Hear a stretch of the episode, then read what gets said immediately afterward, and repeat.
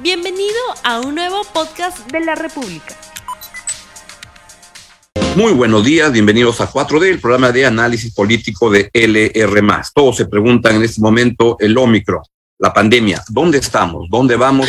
¿Cuál es el saldo real? ¿Cuánto miedo debemos tenerle a lo que está viniendo? Hay gente que lo toma muy fácilmente y cree que el Omicron ya es como un resfriado, pero parece que no es así. Pero en todo caso, recurrimos esta mañana al ex viceministro Percy Minaya, el viceministro de Salud, epidemiólogo, para que nos explique cuál es la situación. Doctor Minaya, muy buenos días, gracias por estar con, nosotros aquí en 4D.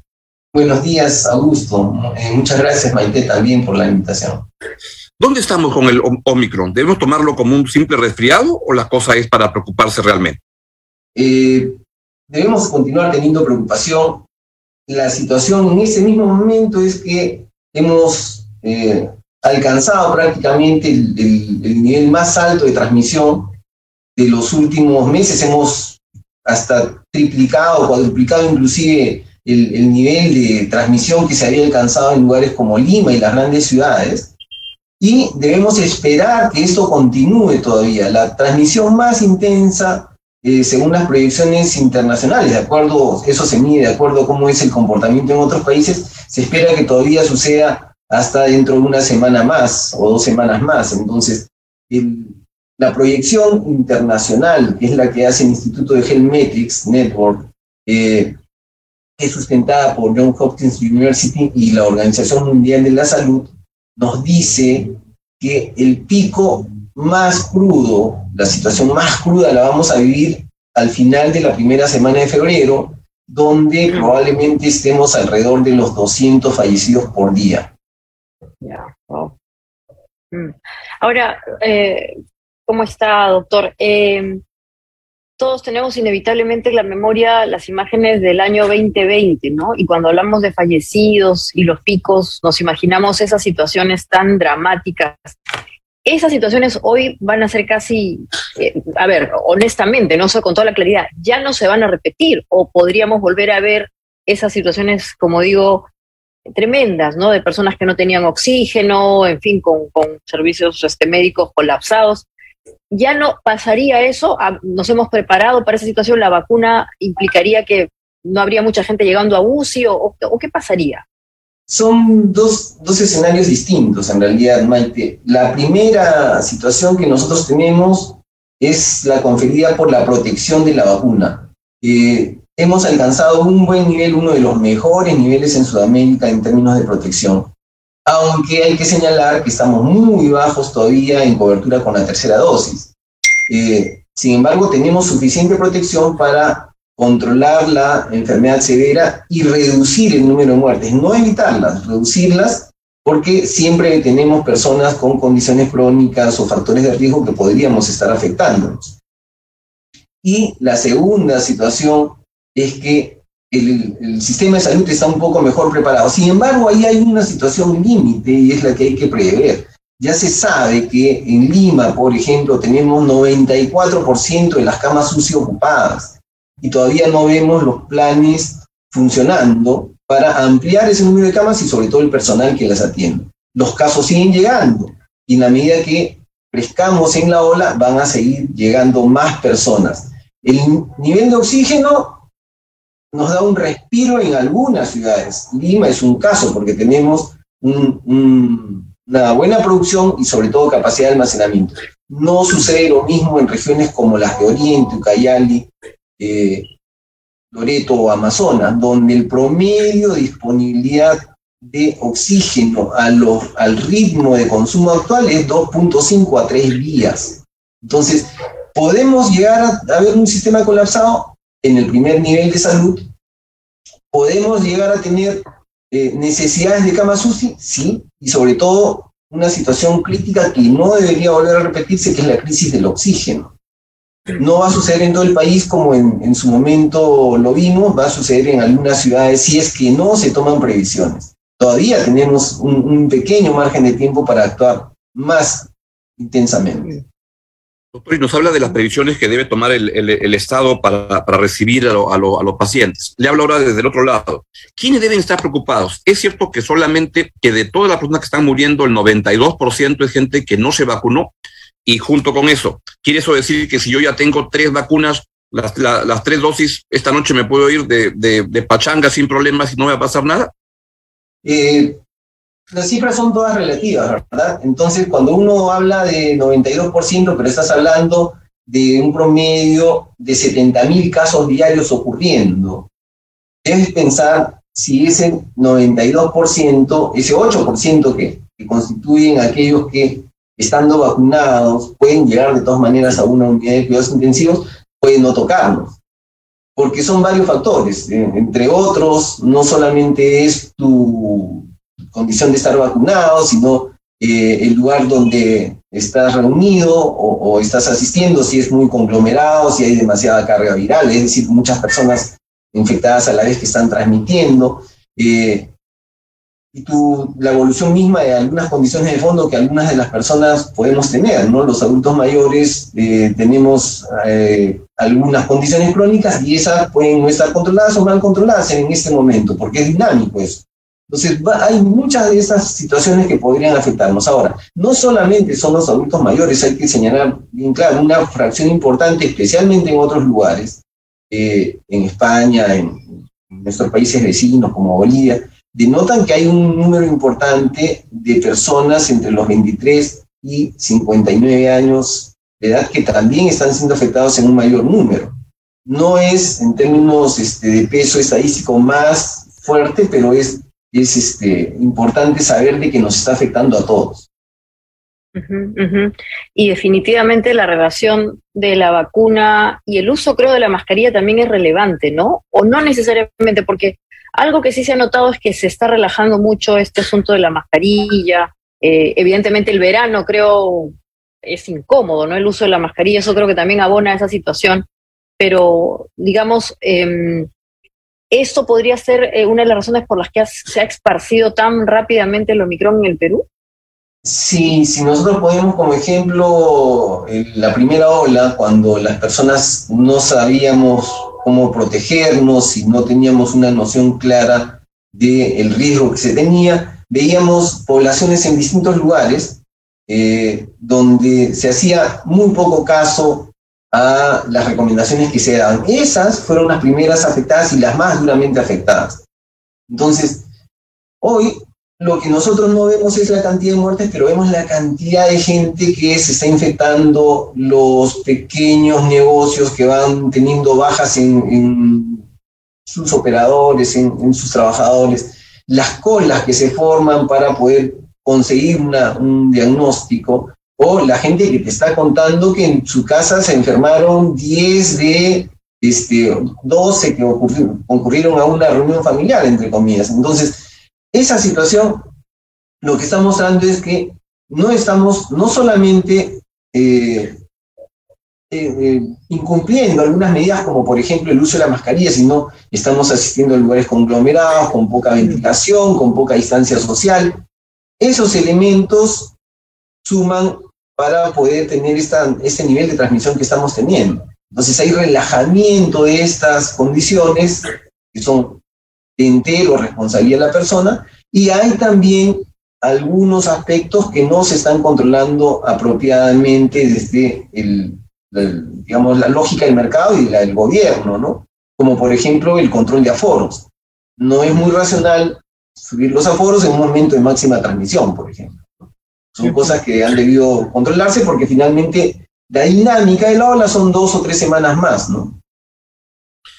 Uno, uno ve en grupos este, que el contagio está avanzando. Un indicador que a todos le va a ser fácil. Del, el Consejo de Ministros tiene 18 integrantes, hay cuatro con COVID ahorita. Eso es el veintitantos por ciento y, ya hayan, hayan, habido varios ministros que también se han este, contagiado previamente. Por tanto, en todo grupo humano debe haber bastante gente que está contagiándose. Pero hay quienes creen que es positivo, que este Omicron puede ser muy positivo porque puede ayudar ya a, volverlo más endémico y suavizar y estar llegando a fin de año ya a que sea un resfrío. ¿Es así? Ese es un mito que, sería una, una, una bendición dentro de todo. Claro, es un, mito que se tejió desde el inicio de la pandemia cuando todavía no teníamos disponible la vacuna y decían, bueno, es, está bien, la gente que se contagie porque así vamos a llegar a inmunidad de rebaño. pensamos que la inmunidad podía ser duradera.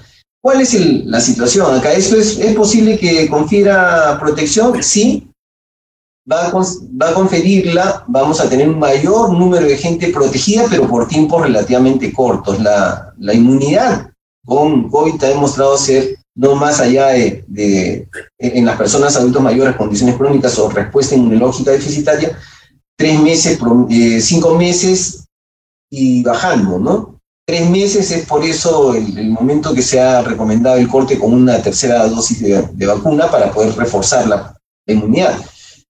Eh, pero también tiene que ver con, o sea, la duración de la, de la inmunidad tiene que ver con la intensidad, con la severidad del cuadro. Si el cuadro es relativamente leve, tus defensas van a durar muy poquito tiempo. Si es más severo, más tiempo. Esa es la situación que, que la gente cree que este, eh, puede jugarla como una apuesta para la inmunidad de rebaño.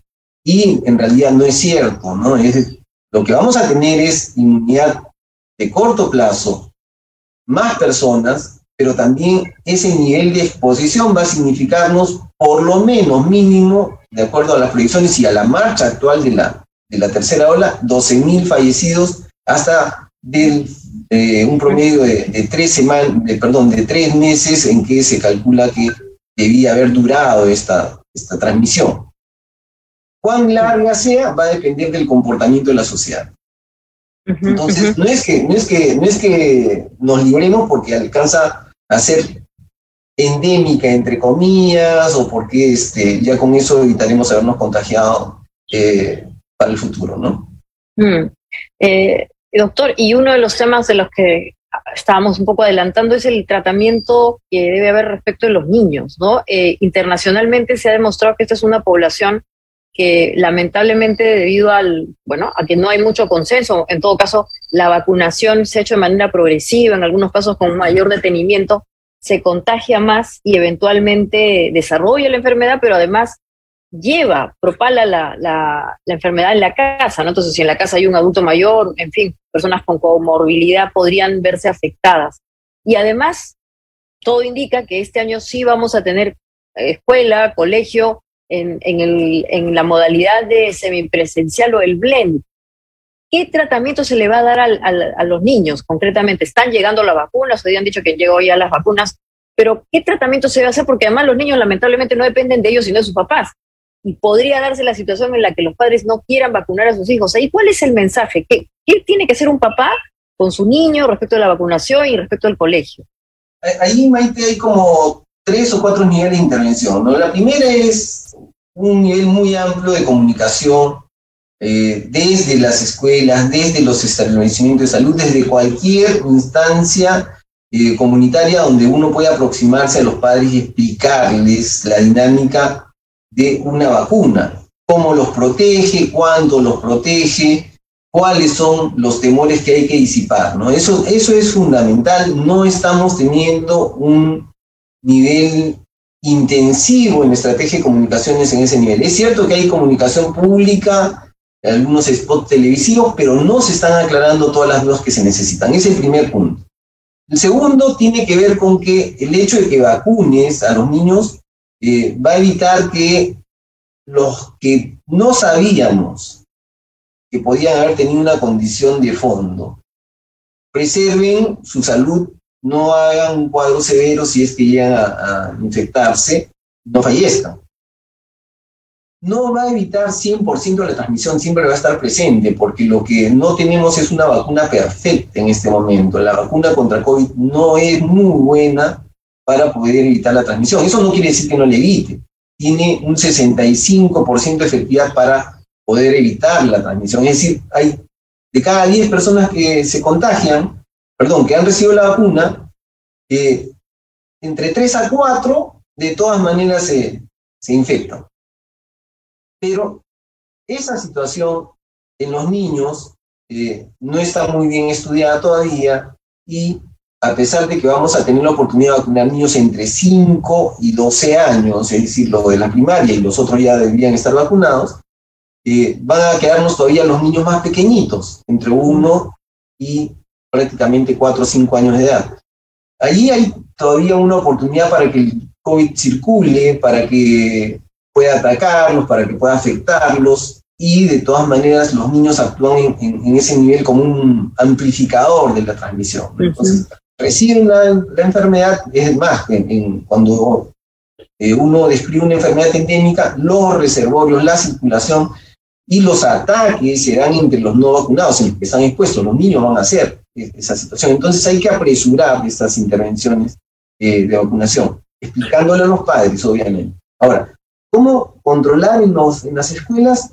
No solamente es un tema de vacuna, es un tema de dar las facilidades básicas, los servicios básicos, el agua, el ambiente ventilado y el distanciamiento. Entonces, las estrategias de, conducción de un salón de clases tienen que cambiar. En algunos lugares donde estaba muy hacinado, tienen que hacerse más disperso y probablemente van a tener que cambiarse de horarios, alternar días, etc. Y tener medidas de protección varias, que son las que este, todavía no hemos escuchado que el Ministerio de Salud, perdón, y el Ministerio de Educación ha implementado totalmente, ¿no? Mm. Doctor, oyéndolo, me, queda claro que la, principal respuesta debe ser la, la, vacuna. Vacunarnos es lo más importante ahora, pero siento que, como usted plantea, que las campañas de comunicación son más bien en positivo. ¿No cree que ya es momento de comenzar a meter más campañas en negativo en el sentido de los, de los, los problemas que puede tener la gente que no se vacune? He visto, por ejemplo, que ya no se puede entrar a, una, a un establecimiento comercial, es una restricción. He visto países como Singapur que lo que dicen es el que no se vacuna, la salud pública no te atiende. Tú ves cómo haces. ¿Le parece que se puede forzar más las cosas para decir, si que tú te avientas a, correr el riesgo, pues no nos hagas problemas? Eh, sí, podría hacerse algo de eso en, América Latina o en el Perú en particular. No hemos tenido una experiencia de ese tipo. Nosotros terminamos cubriendo siempre todo tipo de condiciones, no importa si la responsabilidad estuvo mediada por eh, un incumplimiento de, digamos, de, la persona, ¿no? Pero yo creo que sí es posible tener medidas mucho más restrictivas para los que no están vacunados, sobre todo no, no, no solamente porque este, quieras proteger al resto, a la masa, ¿no? Que de alguna manera tiene eh, un comportamiento diferente y tiene una protección, sino a ti mismo, que no estando vacunados, tienes más riesgo. Ahora, ¿por qué cosa es tan importante el tener las vacunas? Porque todavía nosotros en el mundo seguimos teniendo eh, un riesgo que va a durar algunos años de eh, transmisión de COVID y de mutación del COVID. Y esto se debe a que en África, por ejemplo, y algunos lugares de Asia tenemos coberturas bajísimas de, de protección. África no llega al 10% de toda su población con una vacuna con dos dosis. Sin ir muy lejos, en el Perú, las comunidades nativas nuestras tienen eh, solamente un 25% de cobertura de vacunación. Y así lo tenemos en casi todas las provincias y departamentos o estados alrededor de, de América Latina, en donde tú ves una inequidad profunda, pero suman varios millones de personas las que no están recibiendo el servicio que merecen desde los estados. Entonces, tienes un ambiente donde todavía el virus circula, podría mutar, podrían generarse nuevas variantes, podrían este, generarse situaciones que continúen desafiando eh, la respuesta del Estado. Ahora nos tocó un virus, una variante que es más transmisible, pero que evidentemente no ha tenido esa capacidad, esa agresividad como para poder tener este, casos más severos pero no todas las, variaciones tienen que ser de esa naturaleza, ¿no? Entonces, ojo con eso, es bien importante por eso avanzar en cubrir lo mejor posible a la población para evitar el impacto que uno puede tener de la dinámica del virus en el mundo. Mm. O sea, vamos a estar todavía con el virus un par de años más, ¿no? Siendo realistas. Un par de años. millones de personas que no han recibido todavía este, mm. eh, las vacunas completas, ¿no? Mm. Y, decía que en el Perú la, la, Omicron debe estar pegando más fuerte a fines de febrero. Las predicciones que hace el Instituto Helmetics eh, sitúan como el 7 de febrero en el pico más alto de la mortalidad. Eh, se calcula que entre 175 a 200 fallecidos por día. La verdad es que este, esa proyección se ha moderado al inicio eh, se hablaba de casi 300 fallecidos por día durante, este, durante ese periodo. Eh, no sabemos. Para, para, comparar, en el peor momento del año pasado, eh, ¿cuántos morían por día? ¿Mil o algo así? los picos más altos estaban alrededor de 900 personas. Pues entonces estaríamos bien a, un tercio de eso, sería bien, bien grave, ¿no? Sí, claro, pero no estamos muy lejos probablemente. Si hoy día, eh, es decir, en esta semana tenemos un promedio de 170 fallecidos por día. Tras haber tenido 45 la semana previa, en promedio por día, ¿no? Está creciendo exponencial. Entonces ha, crecido sustantivamente. Y este, hay que tenerlo clarísimo, la el fallecimiento no es solamente por la situación del COVID, también es por la capacidad de respuesta que tengan los estados. Es decir, contener la misma transmisión de COVID, en Perú se producen mucho más fallecidos que en Chile, por ejemplo, o en Brasil, porque la capacidad de respuesta de los servicios de salud es diferente. Y si no tenemos esa capacidad de respuesta disponible en todos los lugares, podemos tener un deterioro de este, las condiciones de la persona que está en espera de una cama UCI y puede fallecer. No, no, no va a ser muy distinto eso de este, las olas anteriores. Lo que va a tener es menos número de personas probablemente.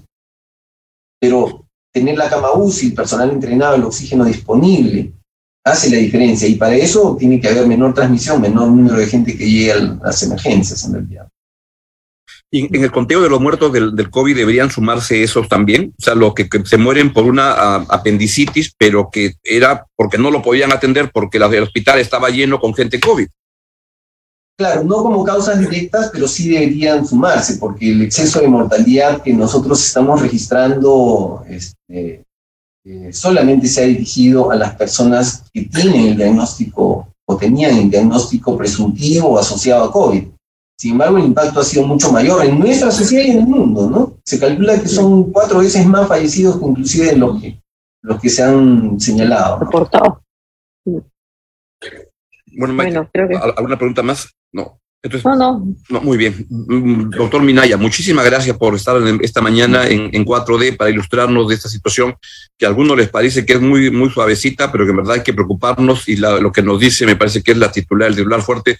Hacia la primera semana de febrero viene la parte más fuerte de esta tercera ola del, del, COVID. Así que a cuidarnos todos. Muchas gracias, doctor Minaya. Gracias a usted, muy bien, de esta manera hemos estado con el doctor Percy Minaya, ex viceministro de Salud.